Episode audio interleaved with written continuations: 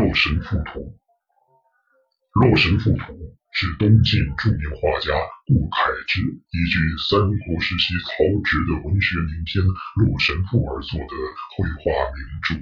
目前真迹已失传。今天我们能够看到的是宋代的摹本，在传世的《洛神赋图》六件摹本中，